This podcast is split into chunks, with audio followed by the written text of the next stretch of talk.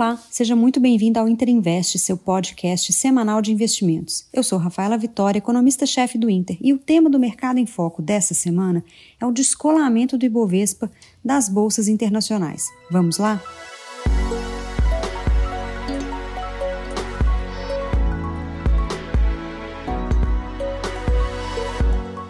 No mercado internacional, a semana passada começou em ritmo de cautela, mas encerrou com novos recordes de alta, com as notícias positivas dos balanços das empresas e perspectiva de manutenção dos estímulos ainda por um bom tempo.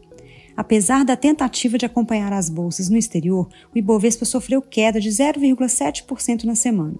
Em julho, já tivemos a saída de quase 5 bilhões de capital estrangeiro da bolsa, o que impactou na recuperação do índice no mês.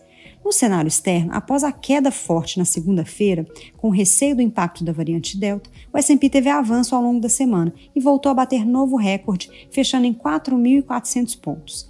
Os dados do setor imobiliário nos Estados Unidos mostraram que o ritmo de crescimento do setor continua robusto, apesar de alguma indicação de desaceleração que é esperada passando o pico da recuperação.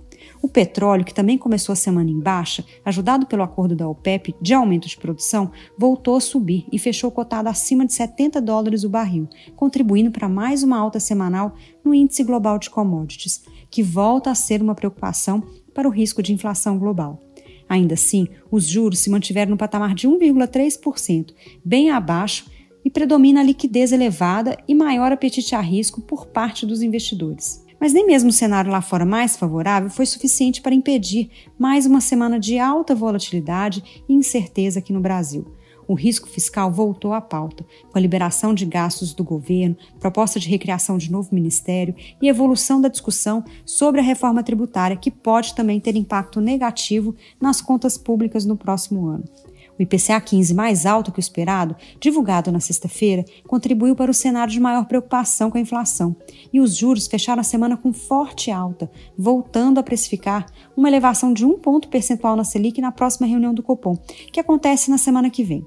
Ainda apostamos que o BC irá manter o ritmo anterior de 0,75 pontos percentuais, apoiado no balanço de riscos para a inflação, que conta com a melhora do cenário externo e a estabilização das expectativas de inflação para 2022. Mas não descartamos que podemos ter uma surpresa com uma alta mais forte. Considerando que o BC ainda deve continuar subindo os juros, a preferência por uma alta maior agora pode ser uma opção.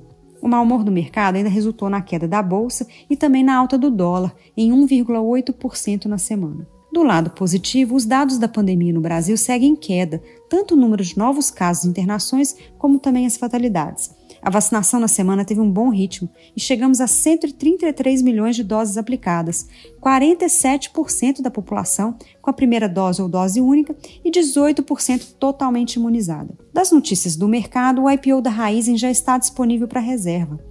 A líder mundial em biocombustíveis deverá realizar o maior IPO da B3 no ano e tem faixa indicativa entre 7,40 e 9,60 por ação. O IPO restrito da Agro Galaxy, plataforma de varejo que conecta agricultores e provedores de insumos e serviços, foi fixado em 13,75 por ação, piso de sua faixa indicativa, mas a empresa levantou 350 milhões de reais. A estreia na B3 ocorre hoje, dia 26. Quem também fixou seu IPO no piso da faixa indicativa foi a operadora de tecnologia LiveTech da Bahia e também tem sua estreia hoje. Já a varejista Magazine Luiza fixou o preço de R$ 22,75 por ação no seu follow-on e levantou 4,5 bilhões, com plano de continuar suas aquisições e fortalecer seu ecossistema. A Melius também precificou seu follow-on e arrecadou 1,1 bilhão na semana. A empresa também pretende usar os recursos para ampliar as participações nos segmentos onde já atua. A agenda da semana tem importantes indicadores econômicos, tanto locais como internacionais. Aqui teremos a divulgação dos dados do balanço de pagamentos de junho, que deve apontar um novo superávit em conta corrente, mostrando um cenário favorável para o câmbio. Também serão divulgados os dados de concessão de crédito do mesmo mês, que deve apresentar um crescimento em relação a maio e uma inadimplência ainda controlada.